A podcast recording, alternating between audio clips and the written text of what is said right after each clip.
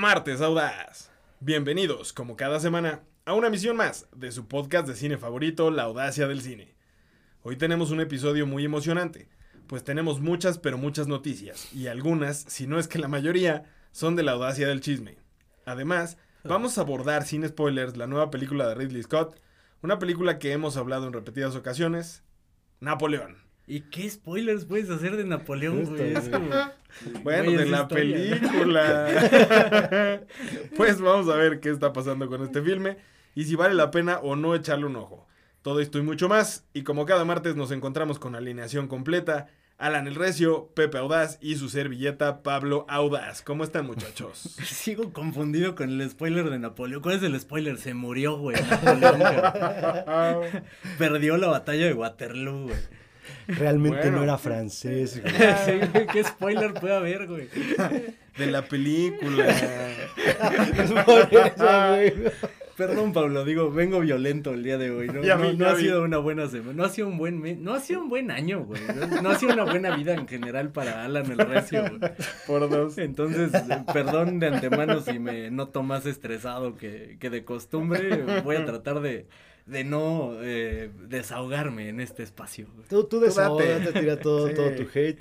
Esperemos que, que la, la armada no se, no se ponga triste, no se depriman. Y como siempre, nos acompaña hasta el final del episodio. ¿Tú cómo estás, Pepe? Bien, bastante bien, contento de abordar la película del día de hoy. Creo que hay mucho por tratar, más allá de los innumerables spoilers que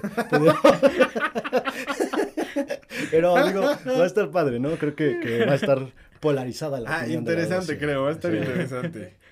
¿Tú cómo andas, Pablín? Bien, bien, digo, la verdad es que también un, un- un tanto estresado, siempre me, me gusta venir a, a- a relajarme. Siento que hoy no Hoy va a ser el caso. Hoy no hoy ya te pinches estresamos. güey. Ya les está temblando el ojito acá, ya los veo como tensos. Güey, a mí sí me estuvo temblando el ojo hace par de semanas, güey. Y así ha estado mi pinche mes, así ha Cuidado, estado muchachones. mi segundo semestre. Tem- como semana y media, güey, me estuvo temblando el ojo. Hay que poner atención La a vida. eso. La, la- es la- La vida normal, ¿no? Tal te vendría una lloradita ahorita. Sí, güey. O- ojalá no sea en, en plena emisión del podcast, ¿no? En plena grabación Esperemos del que no. podcast. Estaría que no. cagado. Estaría- ¿Por sería algo no? nuevo. Se quiebra un integrante acá. No. Virales por eso, güey. Mira, si, Mínimo. funci- si funciona para que nos escuchen, carajo, estoy dispuesto a hacerlo, güey. Venga.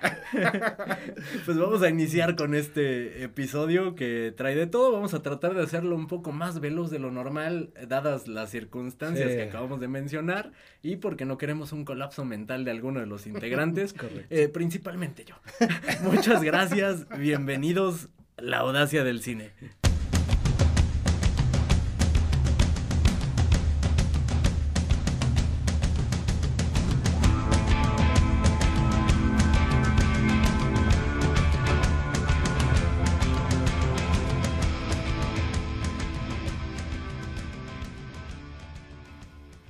Muchas gracias, güey. Muchas gracias de qué, cabrón. Ando bien disociado, ya prácticamente despidiendo el episodio antes de empezar, güey. No, bueno, es un agradecimiento previo a que gasten su tiempo exacto. escuchándonos. Ya sé, pero no lo dije de esa manera y, y lo repito y ahora sí vamos a darle ese sentido. Muchas gracias por escucharnos este martes, un martes más. Muchas gracias por acompañarnos. No se olviden de seguirnos en todas las redes sociales, en todas como arroba audacia del cine. No publicamos absolutamente nada, pero síganos para cotorrear y para Pronto que... probablemente para que hagan- a- Para que hagan bulto en los números, sobre todo, denle cinco estrellas al episodio, por favor, en la plataforma en la que nos consuman, eso nos ayuda un montón.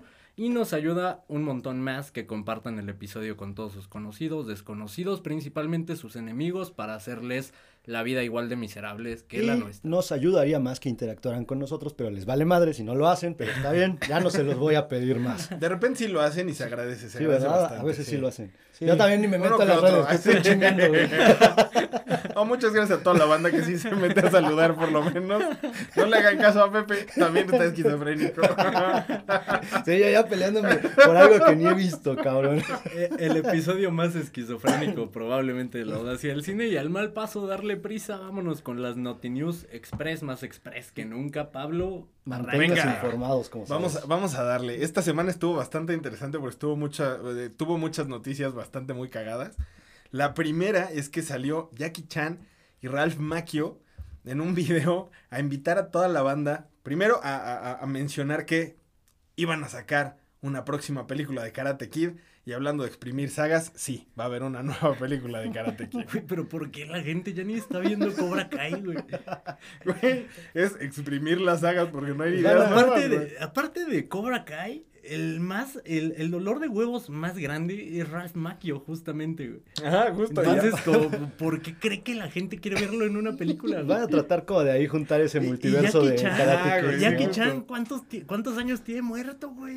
Su carrera está muerta, cabrón. ¿Quién quiere ver a Jackie Chan, güey? Pues bueno, invitaron a toda la banda a que hagan casting para, para ser el nuevo niño de, de Karate Kid. Así que tal vez, tal vez lo intente. No lo sé. tal vez me vean en pantalla grande como el nuevo niño de Karate Kid. Sí, yo creo que No sería la primera vez que lo vemos en pantalla grande porque recuerden que hay un cortometraje de Pablo es Audaz actor, es eh, eh, rodando en YouTube por ahí en... en- rodando en- el corto, no Pablo. En el, en el inframundo de, de la web, por ahí está En la, en la Deep Web en la se Deep Web. encuentra ese cortometraje, Sí, el pasado oscuro y turbio de Dicen Pablo. que es complicado encontrarlo, pero si lo encuentran, por favor compártanoslo. Solo tuvimos oportunidad de verlo una vez Sí. y la verdad es que es una joya. Y puede ser, puede ser que tenga los dotes para hacer karate. Pues mira, ya, ya tengo un antecedente, ya tengo experiencia, entonces. No, una rasuradita y como nuevo, papi. sí, claro, claro, no se van a notar los Que, años. por cierto, hablando de crossovers innecesarios, hoy me topé con la noticia, no sé si ustedes ya lo sabían o ya habían visto el tráiler, de que van a hacer un crossover de los cazafantasmas viejitos con los nuevos, con los niños estos. Sí. Sí, no, sí, no- sí, no había yo vi visto el ese tráiler, sí. Lo vi hasta hoy que, que vi la película de la cual hablaremos. Sí. Igual, innecesario, ¿no? Como- Necesario completamente. Exprimiendo sagas, Mi, ¿no? mi duda, Cas, ¿le fue bien a la, al reboot? No, güey, pues ya O sea, nadie quiere ver los cazafantasmas. Sí, vale no, no le fue muy bien. El Pasó un único poco cazafantasmas es, ¿cómo se llama el güey ese de México? Carlos. Trejo. Es el único verdadero cazafantasma. Y eso porque se pelea con Adam. Eh, es que escribió el clásico de clásicos, Cañitas. Es correcto. Pues bueno, pasando otras noticias y también, ¿por qué no siguiendo la línea de, de exprimir sagas que ya estaban olvidadas? Se confirma que eh, Tron 3 iniciará su filmación a principios de enero. Como por... Está cagado porque eh, el protagonista va a, ser, va a ser Jared Leto, entonces pues veremos veremos a ver qué nos depara el futuro. O con no. No, no, ¿para qué chingados quieren ver Tron, güey? Ya. Yo Me acuerdo cuando salió la, la pasada, su- supuestamente decían que iba a ser un acontecimiento visual, que la madre. Fue una pinche película más genérica. ¿Y, y, y qué hacemos? Sacar una tercera parte, ¿por qué no? Es Buena idea, correcto. chingón. Oigan, en otras noticias también un poquito más cagadas, tenemos pelea de viejitos. ¡Pelea de ancianos! Pues Ridley Scott salió a decir que mientras Scorsese firmaba Killers of the Flower Moon, él ya había hecho cuatro películas. Ah, confirmado por Alan el Recio. Y ahí acabamos con la calidad, ya de la calidad pues, ya hablaremos durante Pero el hizo episodio. cuatro, chingado. Él hizo Cuatro. cuatro. películas. Muy bien, ¿no? Muy bien por el viejito. La siguiente eh, noticia que les traigo es que se confirma que eh, Silver Surfer va a ser una mujer en la próxima película de Los Cuatro Fantásticos. ¿Qué opinan? ¿Es un buen Por- cambio? ¿Es Porque un- la inclusión está dando frutos, ya lo vimos con, con es correcto. La inclusión es el, el- el- el nuevo, la nueva normalidad, ¿no? ¿Por qué no? Claro, sí, de acuerdo. Les funcionó bien, no han corrido a nadie en, en ninguna plataforma por, Hasta por eso. ahora. Entonces, pues, ya veremos a ver qué tal está. Ah, muy bien.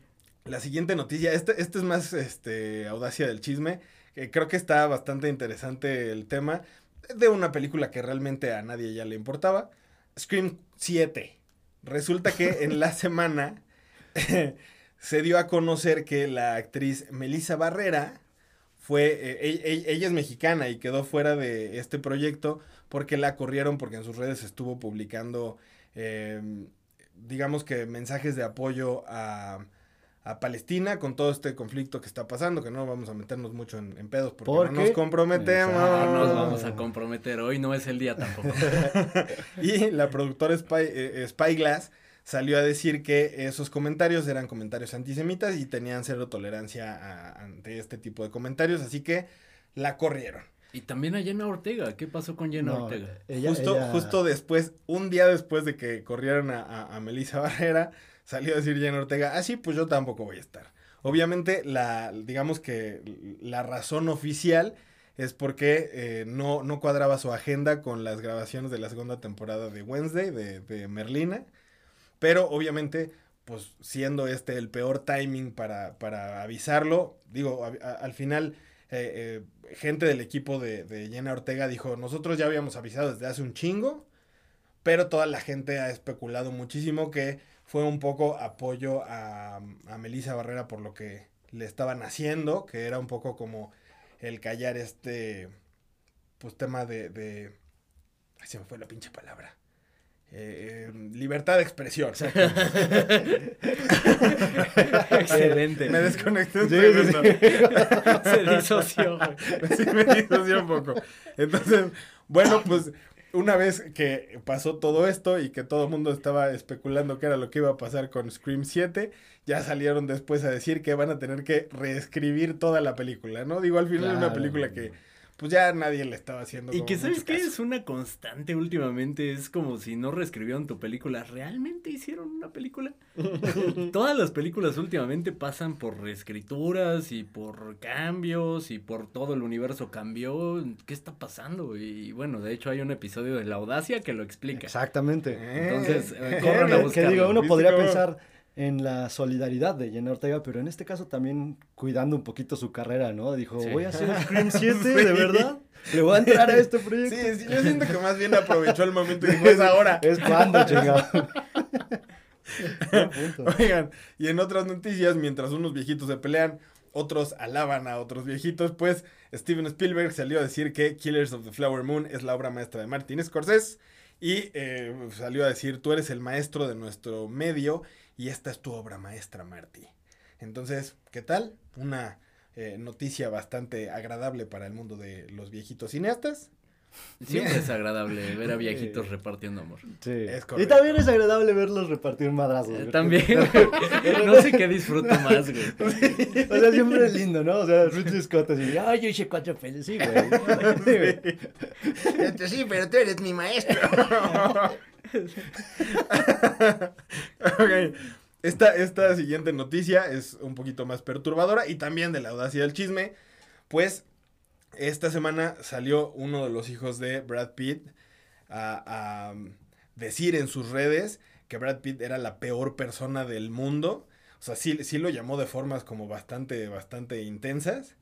Y eh, pues digo, hay, hay como mucha controversia alrededor de todo esto precisamente porque este hijo de Brad Pitt lo acusa de maltrato y de ser una persona horrible y que, y que digamos que a su cargo, porque al final él adopta a este niño con Angelina Jolie y eh, lo que él menciona es que su vida con, con Brad Pitt ha sido un infierno o que lo ha hecho vivir un infierno.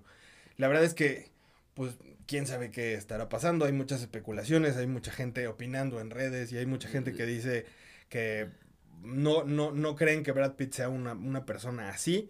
Otros dicen que eh, este chavito lo único que quiere es como colgarse de la fama de Brad Pitt creando este tipo de, de, de controversia. Entonces, pues no se han dado más detalles. De entrada es un mundo en el que existe Jada Pinkett Smith, la esposa de Will Smith. La peor persona del mundo no es, güey, y es la primera que se le viene a la mente, pero peor que Jada, ¿no? por ahí podría haber otras, otras celebridades que también tienen fama. Oye, pero de Jada nadie habla mal, güey. O sea, es lo- Ya sé. no sé si le tengan tanto miedo, tal vez, que sea como de, no, es Mejor no madre". me meto, no, ¿Para- no, no quiero que venga Will Smith a ponerme un madrazo. Mejor no me meto. Porque ya es como su zombie, ¿no? O sea, ya es como ataca a Will y ahí va el otro pendejo. Ay, Jada, amor de mi vida.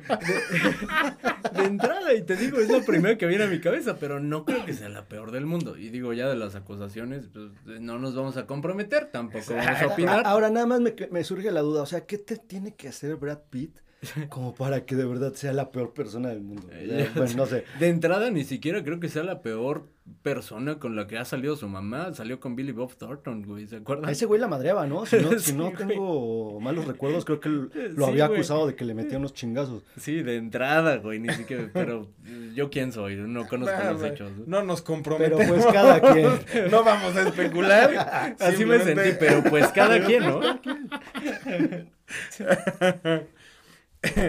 Oigan, pues la siguiente noticia que les traigo, que es una noticia que después me, me producción me hizo el favor de, de, hacerme sentir muy mal con la actualización de esta noticia, pues se había dicho que eh, Deadpool ya había retomado grabaciones y que su fecha de estreno iba a ser el 26 de julio de 2024 y que siempre no. Después dijeron que se volvía a retrasar. ¿Por, qué no? ¿Por qué? Porque se lesionó Hugh Jackman. Anda, anda, lastimadito, anda un poquito mal. Ya no está para andar dando brincos, pero el intento se hace, ¿no? Sí, qué lástima. La verdad es que eh, sí esperaba que saliera el 20. Es más, antes mejor. pero bueno, vamos a abordar otras noticias porque ya me estoy empezando a deprimir. Y eh, eh, salieron, salieron a, a la luz nuevos detalles de eh, la serie spin-off de, de, Batman de Robert Pattinson, The Penguin, centrada en Oz Cobblepot, eh, protagonizada por eh, Colin Farrell. Colin Farrell, exactamente.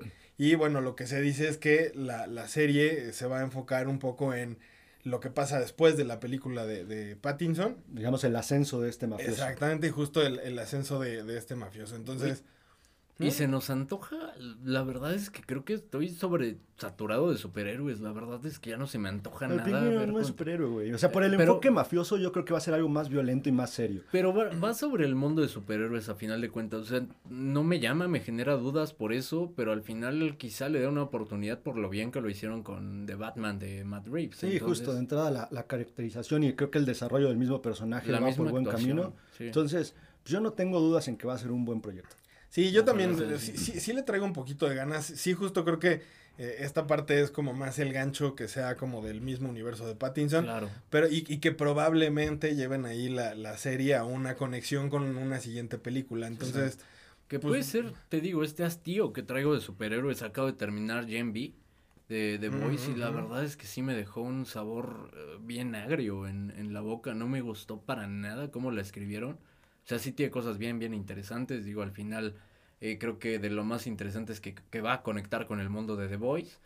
Pero uh, creo que tiene Yo creo muchos que es eso, huecos está sobresaturado de, de, temas de superhéroes. Puede ser. Que sí, una vez más, también tú, cabrón, no tuviste filtro en un inicio cuando empezó todo este boom.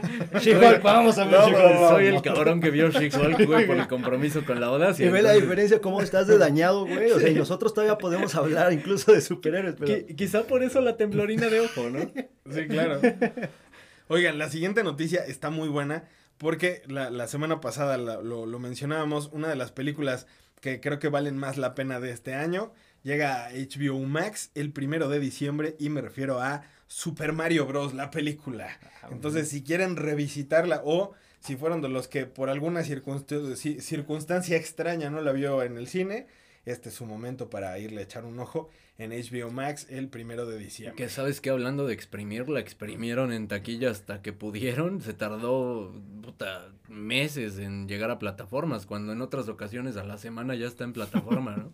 sí, pero eso te habla de que le fue bien en, en taquilla al menos y, y, bueno, creo que incluso funciona, si ya la vieron, funciona para desconectarse un ratito, ¿no? Sí, y que mucho tiempo ya, ya había estado como en plataforma, pero justo para rentar y así, uh -huh. entonces creo que sí, el hecho de que eh, esté llegando tan tarde a plataforma es porque le seguía yendo bien incluso para las rentas. Sí. La siguiente noticia que les traigo es eh, del productor de John Wick. Llega Venganza Silenciosa el 7 de diciembre. Ya vi el tráiler.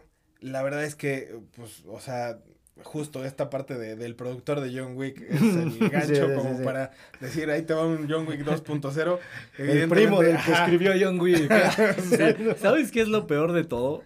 que en cada episodio tenemos una noticia de John Wick y siempre nos quejamos de que están exprimiendo demasiado, pero acá vamos a darle ruedas a es este que mame que, de John hay Wick. que mantener informada claro, a, la, a la audiencia. Claro, es lo que está pasando en el mundo.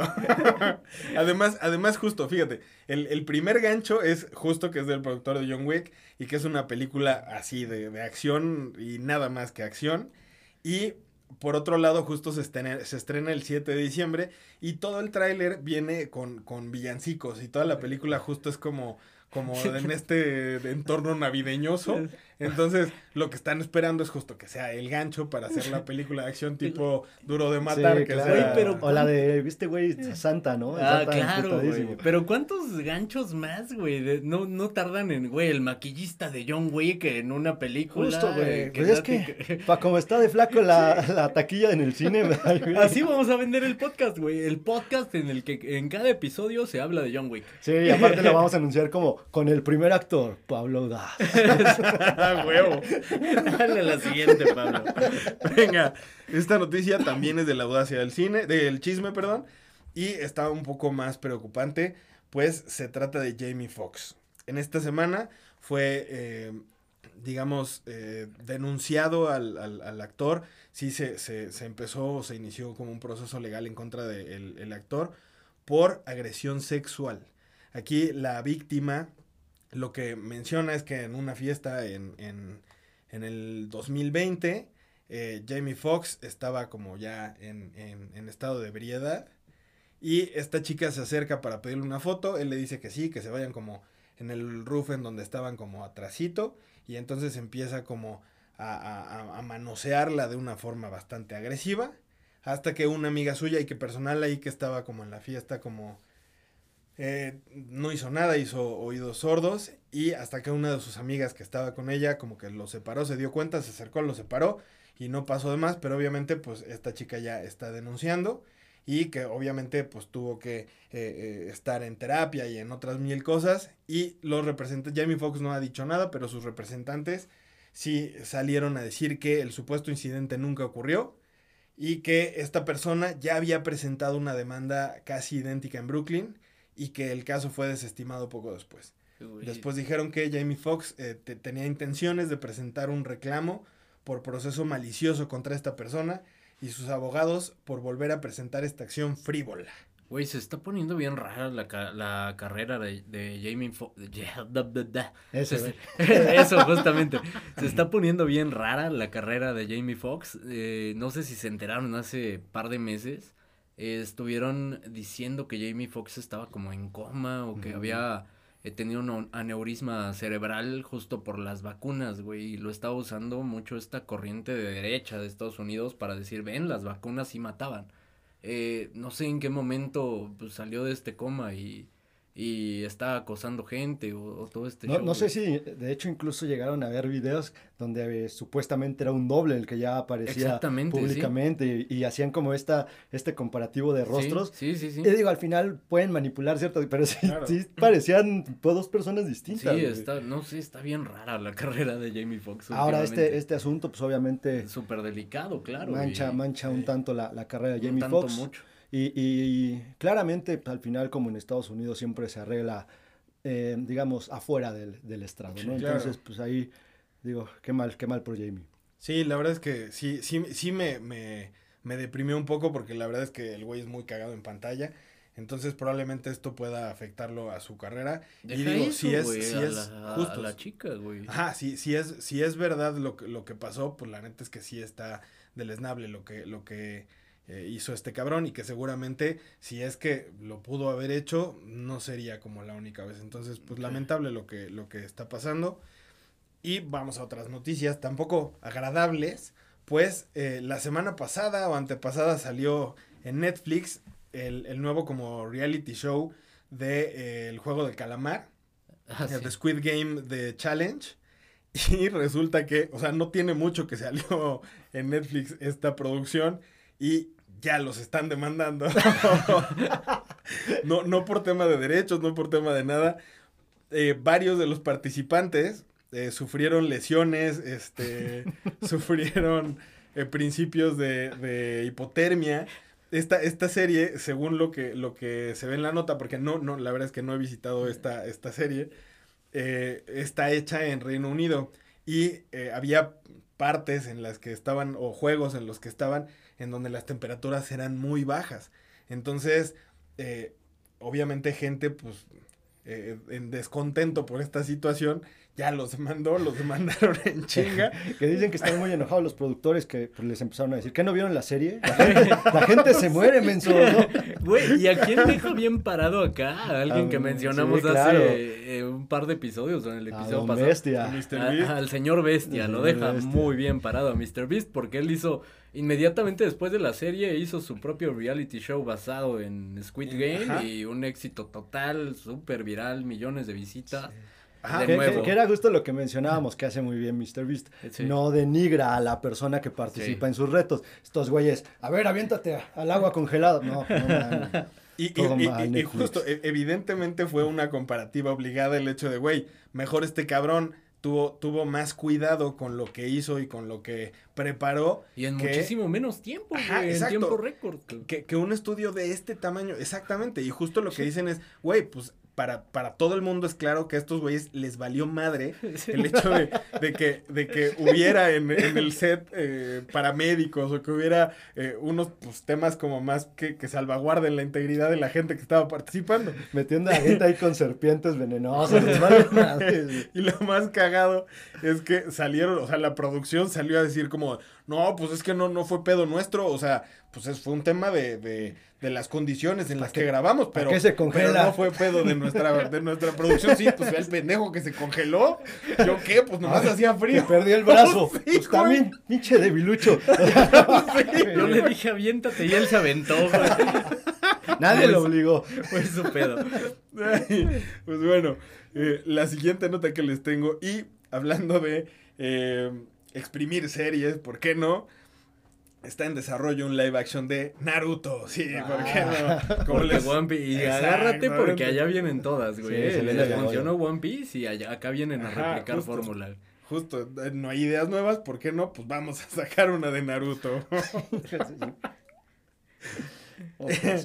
La siguiente noticia que les traigo es que Denzel Washington va a interpretar a Hannibal, el hombre que atacó Roma encima de un elefante. Esto en la nueva película de Antoine Fuqua, director de El Justiciero. Güey, soy muy fan de Antoine Fuqua. A pesar de que sus últimos proyectos han quedado de ver, siento que el mundo actual ya no está para Antoine Fuqua. Sobre todo, y lo mencioné en su momento, siento que John Wick rompió algo en el cine de acción. Y creo que no han envejecido bien. La, la forma de hacer cine de Antoine Fuqua no ha envejecido bien, pero igual le voy a dar una oportunidad porque de verdad es mucho más lo que sí disfruto de Antoine Fuqua que lo que no disfruto. Aparte creo que la historia se presta para mucho, ¿no? Entonces, digamos que va a salir un poquito de esa zona a la que nos tiene acostumbrados y ahora le va a entrar a un aspecto histórico.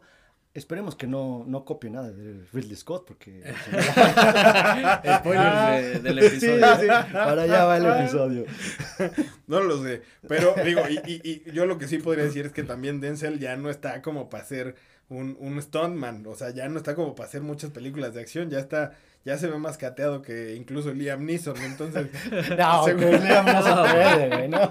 Sí, me mamé, me Después mamé. de sus 35 tomas nomás para que cruce una, una cerca, no, no chingue. Oigan, pues no hace mucho se, se estrenó la, la película esta de Five Nights at Freddy's y ya confirmaron que al ser su película, o sea, al ser la película más taquillera de Blumhouse, eh, van a tener una secuela bastante pronto. Entonces, bueno, pues para toda la banda que fue a ver esta película y que disfrutó, probablemente pronto vayan a tener una segunda entrega. Que mira, difícilmente alguien de esta banda nos escucha, güey. Todos son Sí, este, gente de probablemente. 16 años para abajo. Que Pero- fue un madrazo entre este demográfico. Eh, porque es un juego de culto, un juego muy viral, al- un juego que yo no entiendo, claramente, soy un viejito, güey. Ya, Probablemente- Es que en tu caso ya cuando tienes que apretar más de tres botones, Sí, ya, güey, ya, no, ya no. Güey, yo, yo le sabía al, al Mario, cabrón, al, al de los patitos, güey. ¿Te acuerdas que tenías que dispararle a los patitos? Yo ahí me quedé, güey. Mis habilidades daban para eso, güey. Y, y, pues no, este juego claramente no lo entiendo, pero mucha gente sí lo disfrutó. Dicen que es una película para fans. La crítica claramente Sí, no. no. la disfrutó, pero al final fue un fenómeno. Y, y digo qué bien por esta gente y ojalá aprendan de lo que no hicieron bien en la primera película para hacerlo bien. Difícilmente van a aprender, de lo que- sobre todo cuando les va bien, ¿no? O sea, Sí, Es como de pues, Sí, más de lo a- mismo. vamos a darle más de lo mismo, sí. Exprimiendo Sí, sagas. exprimiendo sagas. Oigan, y hablando de exprimir sagas, Eh, ya salió el primer vistazo a la nueva serie de Guy Ritchie, The Gentleman. Eh, obviamente se basa en, en, esta película también de, de, de Guy Ritchie. Sí. Eh, va a estar protagonizada por Theo James y Giancarlo Esposito, este eh, gran actor eh, participante de, de, Breaking Bad. Breaking Bad.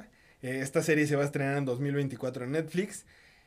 la verdad es que ya, la, la, película tuvo muchas críticas. Yo la verdad es que en lo personal la disfruté muchísimo. Ah, es muy buena. A mí me gustó mucho. Muy sí, buena. Es muy buena, güey.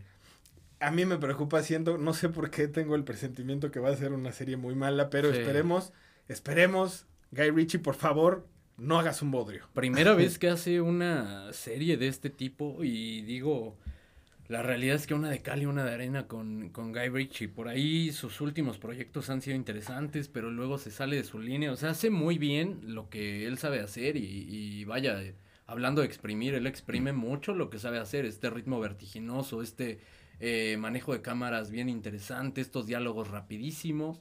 Eso es lo que hace muy bien y si va por esta línea puede ser interesante, pero no, no veo cómo puedan exprimir este mundo de, de Gentleman. Creo que la magia de este proyecto es las personas que estuvieron involucradas, los actores Justo. que interpretaron. Entonces, no sé, lo veo completamente innecesario y creo que sí puede ser algo, algo negativo. Sí, que digo, quiero pensar y, y, y, me gustaría que fuera de esa manera, que cuando hizo la película se quedó con ganas de contar muchas cosas de este universo y que por eso decidió hacer la serie. Quisiera verlo de esa manera porque no me gustaría que, sí. que The Gentleman se vea manchado con una pinche serie que vale madres. Entonces, sí. estaría bueno que tuviera cosas interesantes y que al menos desarrollara ciertos personajes como le hubiera gustado dentro de esta película, que a lo mejor ya no le alcanzó el tiempo. Claro. Sí, sí, pues ojalá, porque la verdad es que eh, creo que es una muy buena película y meterle ahí una saga con calzador, eh, con una serie y que, que Como quieran. John Wick. Ajá, exacto. eh, creo que ya, ya nos estamos un poco hasta la madre de que expriman ya, sagas. Ya, dejen de exprimir chingadera. Pero bueno, ya para terminar la última noticia que les tengo y hablando de viejitos haciendo de las uñas, recientemente. Arróbame, cobarde. Recientemente, Ridley Scott sale una entrevista y eh, un poco, o sea, de, en contexto, seguramente está hablando como de eh, para dónde debería ir el cine. Obviamente, muy, muy en línea con lo que la audacia dijo. Seguramente nos escuchó. Y de ahí, y, y de ahí se tal, su tal vez la entrevista es eh, del episodio de la audacia, güey. Probablemente, sí, ¿Qué seguro. opinas es, de lo que ahí? dijo la audacia, güey? Ajá, exacto. Lo, lo cagado es que probablemente no nos escuchó tan bien. Va, vamos a manejarlo de esa manera. Sí. Eh, Ridley Scott estaba en una entrevista en la que le preguntaban qué opinaba del episodio de la audacia. Entonces, a partir de ahí, su respuesta fue la siguiente. Justo lo que dijo, que está muy cagado, es, entonces, ve películas de bajo presupuesto. Hay una muy buena compañía que se llama A23. Le faltó uno a, a, Ridley Scott. La compañía es A24, no A23. Ya está viejito, ¿verdad? Ternurita. Ya cambian las cosas.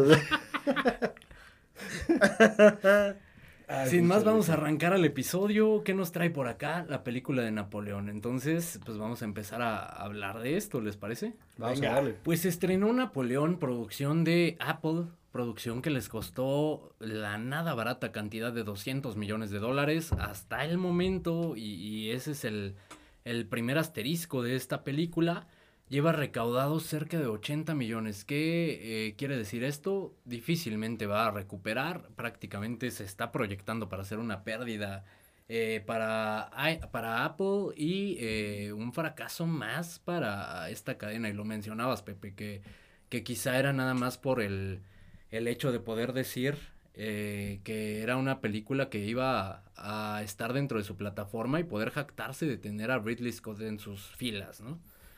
Eh, partiendo de esto, la crítica la ha recibido no de la mejor manera, la audiencia de peor manera porque no están ni siquiera yendo a verla. ¿Qué vieron en esta película? ¿Creen que es fundamentada las malas reseñas que ha estado teniendo por parte de la crítica? Al final está protagonizada por Joaquín Phoenix y por, Vanessa Kirby. Eh, Joaquín Phoenix con un papel muy sólido, no el mejor de su carrera, pero sí cercano a los niveles que nos tiene acostumbrados. ¿Qué piensan de esta película? ¿Qué falló? Yo creo, y digo, estoy especulando, yo la verdad es que disfruté la película, a mí me gustó.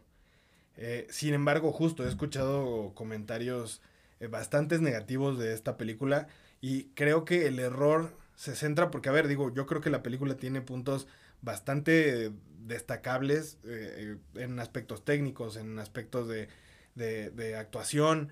Eh, creo que la película, a mí me gustó mucho el desarrollo que, que tiene, vamos, pero creo que la vendieron mal. Es más, si me apuras, se especuló muchísimo sobre esta película, pero sin tener en realidad nada de idea de, de a qué iba a, qué iba a ser esta película. O sea, al final nos dijeron Napoleón. Y pues, ¿qué te esperas? El conquistador, el, el este, este hombre eh, impresionante. Y, y que al final creo que te presentan algo más o algo diferente de lo que todo mundo estaba esperando. Entonces, sí, o sea, sí he escuchado mucha gente que, que me dice, güey, es que, o sea, creo que les faltó muchísimo. O sea, creo que la vi como, pues como si fuera un güey así X. Claro. Es que, es que sí, esa es una parte importante, creo. Y aquí yo sí lo veo como un error muy puntual de, de Scott, porque, digo, al final, si yo te voy a contar una historia, pues debe tener puntos interesantes para contarte o tratar de hacer la vida ordinaria de alguien que aparentemente, o para la historia mundial y general, fue un, un hombre muy imponente y sobre todo un gran estratega y, una persona digna de, ser estudiada y, analizada. Entonces, si te lo voy a tratar de contar como una vida ordinaria y bajo incluso ciertos defectos que tenía este personaje en su vida cotidiana, pues entonces pierde un poquito de sentido que te cuente una, una película de arriba de dos horas y que incluso se menciona que en Apple va a estar la versión de cuatro horas, pero pues para ver a un güey que, o sea, no me, no me interesó demasiado. Creo que los, eh, eh, le decía a, mi novia justo, le decía, o sea, es muy válida la, la, visión que tiene Ridley Scott sobre, sobre Napoleón, pero para mí no fue interesante. Entonces, está bien, es su visión y, la versión que él quiere contar de Napoleón, pero no me terminó de, cautivar, ni de impactar, ni nada. Si al final nos iba a mostrar a esta especie de villano, si lo quieres ver de esta manera, nos lo hubiera mostrado bajo otra perspectiva, tal vez la perspectiva de los ingleses, ¿no? En donde cómo lo percibían como una amenaza ahí latente. Pero si, si, me estás contando la vida de Napoleón sobre pasajes que ni me interesan, y cuando te metes ciertos pasajes se, ven muy anecdóticos, se sienten muy esa Es la palabra, esa es la palabra, anecdótico. y no creo que el principal problema sea de Ridley Scott. Fíjate que, siento, y, incluso dudaba de la capacidad de, Ridley Scott para dirigir. ¿Por qué? Y, vamos a esto, y fue algo que se mencionó en la audacia también hace poco. Ridley Scott no es alguien que escriba, no escribe películas, no ha escrito ninguna de sus películas. Y revisemos brevemente su filmografía como director. ¿Cuáles son sus mejores películas? Las que tienen un concepto detrás, las que tienen un proyecto bien interesante, las que escribe alguien eh, con una idea bien clara. Alien, por ejemplo, eh, de Dan O'Bannon y, por ahí con todo el concepto de H.R. Geiger. Es una de sus mejores películas. Gladiador también, un, gran guion que es una de las películas también eh, mejor contadas y que dirige bastante bien me ponía a pensar en su sello como director. ¿Cuál es su sello como director? ¿Realmente tiene uno? Incluso si vamos a alguien que podría, podría, bien pudiera ser su mejor película, James Cameron pudieras argumentar que lo hizo mejor con la secuela, con Aliens. Entonces, piénsalo también con Blade Runner. Blade Runner venía de una historia impresionante de Philip K. Dick. Y a partir de ahí eh, se genera todo este universo, toda esta eh, pues, narrativa detrás de Blade Runner que se ha hecho una película de culto. Entonces, cuando luce más? Ridley Scott tiene un gran guion. Incluso eh, The Martian es una gran película también, un gran guion de nuevo. Acá siento que lo que flaquea completamente es el guion, que no tiene pies ni cabeza para mí, porque creo que es un guion tibio. No te cuentan nada más allá de Napoleón la persona, que eso hubiera sido un, punto interesante.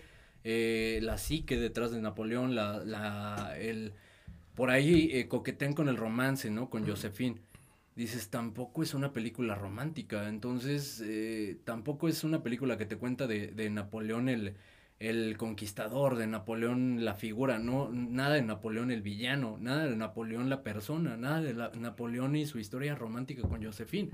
En todas se queda la mitad, entonces creo que ese es el principal problema. Y como dices, anecdótica y una anécdota de dos horas y media, sí, eh, pesa, güey. Entonces, para mí esos son los principales problemas, que es una película con falta de compromiso en el guion.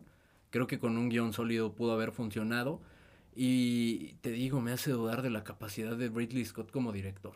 Sí, el, el guion es muy flojo, es demasiado flojo. Pero digo, y, si bien es cierto que Scott no, no escribe, pero sí sabe leer, ¿no? O sea, sí supo haber dicho, oye, este guion no mames. O Debatible, güey, A23 en vez de A24, güey. Entonces, probablemente ya el señor Scott debería quedarse en su casita y pelearse con Martin Scorsese. Telma y Luis, güey, también es una gran historia y que dirigió bien, pero si lo piensas, ¿cuál es el sello de Ridley Scott como director? Sí, ¿no? Y, y, probablemente no, no, sea necesario. Digo, en las obras que nos ha entregado destacables, no es necesario que tenga un sello que tenga cosas en común como, como director. Pero creo, y fíjate qué, contradicción y qué irónico, ¿no? En esta película que tenías una gran historia detrás, pudiendo haber abarcado miles de aspectos, como con un personaje como Napoleón, y es en donde más corto se ha quedado probablemente. Y, y dicen que leyó el guion de Kubrick leyó el, el, guion de Kubrick, que era la obra de su vida prácticamente, leyó este guion de la película no hecha, que al final Kubrick aprovechó con, con Barry Lyndon, no sé, todo lo que investigó, que era muchísimo lo que investigó, dicen que leyó muchísimo Ridley Scott, probablemente no sabe leer, que vio muchísima, muchísimo contenido, Napoleón, documentales, etcétera. Y dices, para entregar esta película sin alma, ah, qué complicado, güey. Incluso le tenía mucha fe a la fotografía porque el tráiler se ve precioso. Sentí la película súper oscura. No sé, por momentos, eh, porque normalmente estas películas tan largas y anecdóticas y con el ritmo lento, dices, necesitas que se vea preciosa para que se sostenga. Acá no lo percibí de esa manera, incluso eso es lo que me falta. Lo, lo más rescatable que veo es la actuación de, de Joaquín Phoenix, ni siquiera de Vanessa Kirby, que siento que que, que su papel es plano, su rol es, eh, no sé, como que está ahí para cumplir. Joaquín Phoenix sí más comprometido, pero tampoco le dan como carnita y, y, eso es un pecado enorme. Estás interpretando a Napoleón y no le, no le das carnita, güey, a uno de los mejores actores de su generación y actuales. Es que no le da carne a nadie, güey. O sea, eso es lo, lo, lo lo triste de esta película, que nadie tiene elementos ni herramientas con que sacar una actuación a flote, güey. O sea, se ve que lo hacen bien, se ve que están a gusto ahí, que tenían ganas de que funcionara, pero no sé si sea tema de edición, no sé qué, qué pasó, pero el corte final de verdad se queda muy a medias, es muy tibio, no tiene alma la película. Y dicen que hay un corte de cuatro horas, que es el que, se va a estrenar en Apple TV. Entonces, eh, digo, quizá eh, existe el riesgo de que la haga peor o mejor ese corte de cuatro horas, pero de entrada sí, y, te digo, tristemente, y no sé si es como esto, este abrir eh, los ojos, güey, de lo que es realmente Ridley Scott como director, porque, vaya, entregó una de las películas de mi infancia, una de mis películas favoritas, Alien, y prácticamente el origen de todo esto y al final me pone a dudar de su capacidad para dirigir. No, bueno, o sea, a estas alturas de, de, su vida sería difícil dudar de su capacidad. Creo que ya nos entregó lo que mejor pudo haber logrado, ¿no? O sea, pedirle ahorita a Ridley Scott que entregue algo superior a tus películas favoritas, digamos Alien, ah, no, digamos sí, superior no. digamos Gladiador, superior a eso o a la par sería complicado porque ya no tiene la misma energía. Pero güey, se nota en la película. Pero güey, ¿sabes yo qué esperaba? Algo por por lo menos de la calidad de la calidad de The Last Duel. Por lo menos mm. eso, güey. ¿Cuál es la diferencia entre The Last Duel y Napoleón? Que The Last Duel tiene un guion brutal, güey. Y de hecho lo mencionamos mucho tiempo en La Audacia del Cine, que era una, de las películas más infravaloradas de los últimos años, porque es una tremenda película. Sin embargo, acá no lo veo, güey. Yo esperaba algo de esa calidad. No esperaba un Alien, no esperaba la mejor película de la historia de Ridley Scott.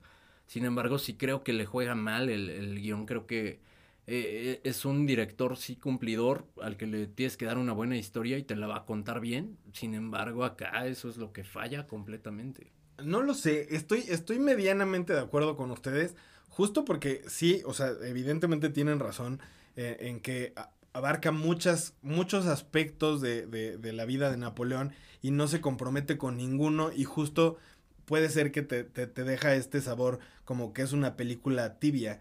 Al final, no sé, a mí me pareció, creo que un, un experimento bueno, precisamente porque creo que todo el mundo estaba, y digo, estoy especulando, pero la mayoría de gente estaba esperando eh, justo eh, un, un, Napoleón conquistador, un Napoleón, y creo que parte de, de incluso de los inicios en, en, la película en donde se ve a, a Joaquín Phoenix incluso hasta titubeante, hasta, hasta nervioso en, en una de sus batallas y que al final eh, termina ganándole y después se ve un, un, Napoleón más seguro y aún así en otras escenas ves a un Napoleón eh, con miedo precisamente porque lo están atacando un chingo de burócratas y creo que le, le, da, le da una dualidad al personaje bastante interesante. Sí, al final creo que abarca muchísimos temas y no se puede comprometer en solo uno y al final yo sí puedo decir que como a lo mejor las partes negativas que yo le vi a esta película es precisamente que me hubiera gustado más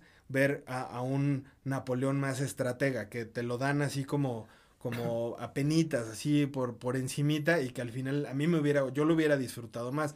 Aún así, creo que tiene guiños bastante interesantes a lo que fue realmente Napoleón, sobre todo porque, y te lo dejan ver, ni siquiera, creo que hay, hay mucha subexposición en, en cuanto a todos esos guiños que en realidad era eh, eh, Napoleón, por ejemplo, eh, se dice por ahí que tenía eh, Napoleón ahí como complejos con que lo vieran encuerado y entonces hay varios guiños en donde el güey no se deja ver en, así. Entonces, me Yo parece. también, güey, pues tampoco es como que vaya a dejar de ver en público. Eso tengo en común con Napoleón. ¿no? y no por ¿te eso te vamos a hacer a una Napoleón? película de dos horas y cacho, cabrón. Ya- nada más te falta conquistar unos cuantos países. No, mira, fíjate, eh, está interesante esa parte que mencionas de- del aspecto humano de Napoleón. Con eso no tengo problema. El problema viene a ser que se queda a medias. Sí. O sea, no te lo Sí. cuenta del todo bien. Un guiñito por ahí para mí no es suficiente para Sí. tener dos horas y madres de película. Sí. Ahora, yo creo, y fíjate, ahí, ahí va un ejemplo de, de cómo esta madre está como parchada. O sea, nada más son como anécdotas de ciertos pasajes. Hay una parte en donde Napoleón regresa a Francia, ¿no? Y de repente pues, todos sus, los soldados que antes eran de él, lo empiezan a alabar y empiezan a, a irse de su lado nuevamente. Pero no te dicen por qué, güey. O sea, no, no te dicen qué hizo Napoleón para que todo su ejército lo amara de esa manera, güey, como para traicionar al gobernante de ese momento. Entonces, si no hay un contexto sobre eso, pues viene a Claro, ser una no. anécdota en donde yo te digo, güey, regresó Napoleón y todos los soldaditos se fueron con él, güey, bien contentos y Ah. porque lo amaban. Sí, güey. Ah, Bueno, pero, pero es que justo si lo piensas, y a lo mejor es, es, es ahí el, el- el punto clave, es un chingo lo que, lo que te cuenta en la película. O sea, al final, sí, creo que hubiera sido mucho más, eh, pues a lo mejor fácil irse solo por, por un lado o por una parte de lo que era Napoleón y entonces eh, profundizar más acerca de eso y entonces sí dar, dar un ritmo incluso hasta más vertiginoso a, a- la película. Pero era un chingo lo que quería contar este cabrón. Probablemente a lo mejor eh, profundiza más en este corte de cuatro horas. Yo me aventaría a verlo. O sea, sí me aventaría a verlo. No sé si yo pueda tener como la opinión más objetiva porque yo esta película eh, en realidad es que me gustó. O sea, sí, sí la A mí disfruté. sí me gusta que dan sin ropa. dice. Yo no tengo un peso. Entonces, o sea, digo, al- al- a, lo mejor y, y mi opinión podría estar sesgada, pero, o sea, justo a, a- a- a la banda que no le está gustando la película precisamente por estos puntos, a lo mejor estaría interesante ver, ver este corte de cuatro horas y ver si su opinión cambia o odian todavía más a Ridley Scott. O mejor Vamos. me voy a visitar a mi familia y me ahorro esas cuatro horas, güey. Vamos con cuatro preguntas muy rápidas para llegar a la conclusión y, y cerrar este episodio para definir si, si de verdad Napoleón vale la pena. Primero, ¿para quién es esta película? Hasta yo no, yo no diría para alguien en específico, güey, porque creo que las personas, y de ahí vienen muchas críticas, las personas que son como muy fanáticas de la historia de Napoleón han quedado decepcionadas con lo corto que se ha quedado. Para las personas también que les gusta como nada más que les cuenten una película, creo que también de ahí este, pues no han- se han quedado a medias, como que película como tal, el- digamos, quítale que sea Napoleón, ponle otro nombre Sí. y para mí tampoco funciona. Estoy de acuerdo, de, completamente de acuerdo contigo. También creo que es una película eh, que no vale la pena ir a ver al cine, tristemente, porque, y aquí viene la siguiente eh, pregunta, eh, Pablo. ¿Le va a pesar a Joaquín Phoenix el, el recibimiento de esta película para la, nom- la nominación al Oscar? ¿Se venía proyectando como uno de los claros favoritos? Yo creo que, híjole, a lo mejor por las críticas podría llegar a pesarle. A mí sí me gustó mucho la interpretación de, de Joaquín Phoenix y precisamente justo por estas, a lo mejor, microexpresiones en, en ciertas partes de la película. Creo que lo hace muy bien. Sí, creo que, po- digo, Joaquín Phoenix lo hemos visto en, en, por ejemplo, en el Joker. eh, eh, creo que tiene mucho para, para reventar. No era un papel que, que pudiera él eh, reventar tanto. Aún así creo que lo hace de forma excepcional. A mí sí me gustaría verlo nominado por lo menos. A lo mejor no como el ganador, pero sí nominado. Espero que no le pese, pero podría ser por todas las, las, las malas críticas. Estoy de acuerdo, sí creo que puede pesarle a, final de cuentas. Eh, siguiente pregunta y para llegar a la, a la última, eh, que creo que es la más importante de todo esto. Siguiente pregunta, me gustaría hacer este ejercicio y quisiera que me respondieran los dos. Eh, es una pregunta simple, creo yo. Hablando de toda la filmografía de Ridley Scott, creo que estamos de acuerdo que sus mejores películas pudieran ser Alien, Blade Runner, no necesariamente en un orden específico. Alien, Blade Runner, Thelma y Louise, Gladiador, eh, The Martian. Esas podrían ser sus cinco mejores películas. Y sus peores películas, sin problemas, la peor, te la digo en este momento sin temor a equivocarme, Exodus, eh, Robin Hood y por ahí G.I. Jane, que digamos son las tres más flojitas de, de Ridley Scott. ¿Napoleón está más cerca de cuáles? ¿De las primeras cinco que mencioné o de las peores tres? En mi opinión, de las peores tres. O sea, digo, no, no le, la, por la forma en cómo te cuenta la historia, ya, ya hablamos, incluso Pablo lo mencionó técnicamente, eh, es un goce verlo, pero creo que no sustenta la duración de la misma película porque al final, al menos en mi, en mi caso, me quedé con esta como sensación de vacío, como que, claro, ok, me, me, contaste durante más de dos horas algo que no me dejó nada. Sí. Y eso me, me, deja un ejercicio que estaba haciendo de manera interna y ahí les va rápidamente. Imagínate que tú llevas a, a a un morrillo morrilla a ver esta película, que no conoce nada de Napoleón, Y tú le dices, güey, es que Napoleón fue un cabrón en su época, puso de, patas arriba a toda Europa porque este güey era el estratega más capo del mundo. Y lo llevas o la llevas a ver esta película, ¿y cuál sería la sensación con la que sale la niña o el niño? Como que le mentiste, güey. Como de, este güey no era tan chingón. Estaba medio pendejo. che puñetón. ¿Tú qué piensas, Pablo? Yo la pondría en medio. O sea, al final, sí, evidentemente no es de sus mejores proyectos. Pero justo, como, como sí la disfruté, no la pondría tampoco en sus, en sus peores proyectos. O sea, sí, sí creo que la pondría como en medio, incluso justo. O sea, yo, yo salí del cine diciendo, pues sí la volvería a ver. O sea, sí, no, no, no me pesaría aventarme otras dos horas y media volviéndola a ver en algún futuro, o sea, revisitarla. La neta es que sí la pondría como, como a la mitad. Incluso, justo me gustaría eh, hacer este comentario que probablemente me van a odiar y me van a linchar, pero parte de, de lo que buscamos es también generar hate, ¿no? Entonces, miéntenme la madre si quieren, pero justo que me pareció una comparativa eh, obligada al ser los últimos dos proyectos que, saca eh, Apple, creo que disfruté, y digo, evidentemente mi, mi, opinión está un poco sesgada por, eh, eh, digamos, cómo estaba yo anímicamente cuando vi Killers of the Flower Moon, pero disfruté muchísimo más y sentí más aterrizada esta película que Killers of the Flower Moon. ya, ya, de plano hasta mental. Se tomó muy en serio lo de mienten. Dijo mienten de la madre. Yo, yo le tomé la palabra, Yo le tomé la palabra, Ya sabía yo y no me importa. En esta pelea de viejitos yo voy con Ridley Scott. Yo estoy de acuerdo contigo, Pepe. Sí creo que está por ahí a la mitad, pero más cerca. No, no quiero decir que sea de los peores proyectos de Ridley Scott, pero sí está más cerca de los peores que de los mejores. Está muy lejos de, de Telma y Luis, ni siquiera de Alien, que saben que mamo a Alien. Ni siquiera está cerca de, de Telma y Luis, güey, que es una gran, gran película, una joya de todos los tiempos. Eh, creo que eso concluye y al final somos dos contra uno. Ya está una mentada. ¿Te llevaste, Pablín? está bien. Me, me, me, quedo satisfecho con esa mentada. Ya te, ya, ya te ganaste el primer hater, güey. Llegamos a la última pregunta. Les dije cuatro preguntas y todas estas fueron contexto para llegar a la última. ¿Es la decepción más grande del año esta película? Híjole, eh, no sé, cabrón, no sé, complicado.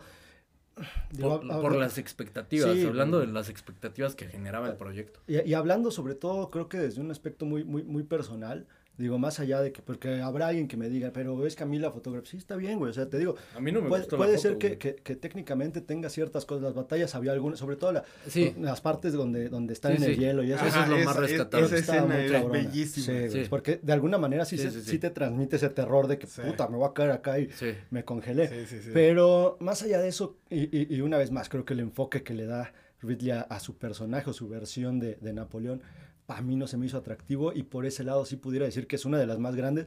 No sé si la mayor porque habría que ver todo lo que, lo que hemos abordado en, en estos episodios, pero sí es una de las de los más insabores que me ha dejado el cine últimamente. Sí, también para mí por las expectativas que traía de esta película y tienes razón, al final no es la peor película, no no es no se acerca a lo que esperaba que fuera.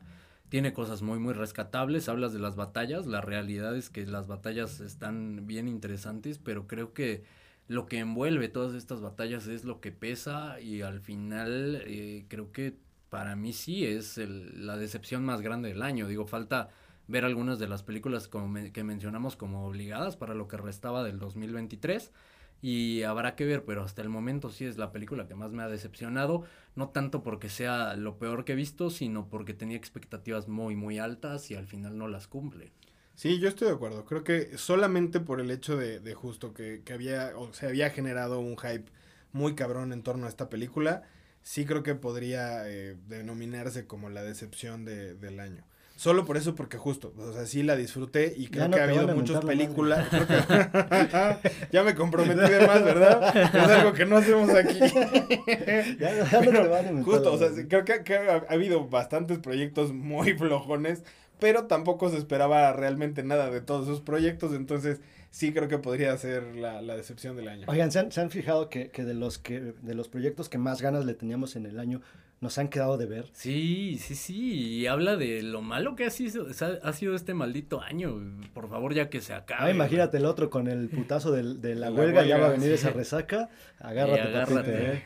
Por lo pronto llegamos al final de este episodio, lo logramos, incluso es el primer episodio por debajo de una hora desde hace muchísimo tiempo. De nada. Y nada, y na- no resta nada más que agradecerles a todos los que nos acompañaron. También cuéntenos si ya vieron Napoleón, eh, qué opinión les deja. ¿Creen que estamos exagerando con la reacción? ¿Les gustó? ¿Están de acuerdo con Pablo? ¿O van a compartir la mentada con él? y si están de acuerdo conmigo, miéntenle la madre a Pepe y Alan. sí, de acuerdo, a ver quién se lleva más mentadas. Y es más, vamos a ponerlo en la encuesta del episodio. El Chinga a tu madre, Pe- eh, Pablo Audaz, chinguen a su madre, Pepe y Alan. Vamos a ponerlo. Acuérdate que Pablo tiene bots, güey. ¿eh? Entonces- Es cierto. Muchísimas gracias por escucharnos. Hasta pronto.